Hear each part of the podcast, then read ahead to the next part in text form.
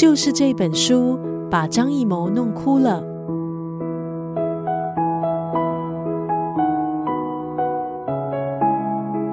今天在九六三作家语录分享的文字，出自美籍华裔作家艾米的畅销作品《山楂树之恋》。故事讲述一段三十多年前的爱情故事，改编自真人真事，以女主角静秋写的回忆录作为基础。女主角静秋青涩真挚的性情，男主角老三真实纯洁的情谊，加上作者艾米生动的叙述。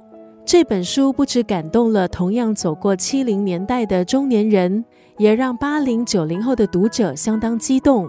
网友们异口同声地说：“这本书绝对是史上最纯洁的爱情故事。”二零一零年，根据这部小说改编的同名电影上映，导演就是张艺谋。远去的年代，纯真的爱情，这个年代，相信在听着九六三好 FM 的很多听众都经历过。故事的男女主角静秋还有老三的爱情，应该是代表了那个时代。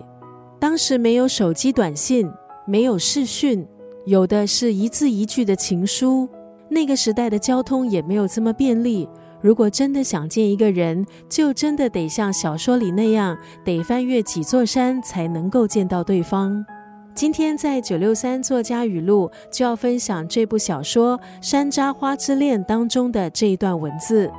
现在才知道为什么书里总是写只想把心掏出来给你看。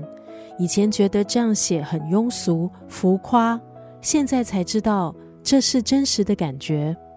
相爱的两个人不一定就能够携手走到最后，爱到极致，结果仅仅是一句。希望你活得好。现在才知道为什么书里总是写只想把心掏出来给你看。以前觉得这样写很庸俗浮夸，现在才知道这是真实的感觉。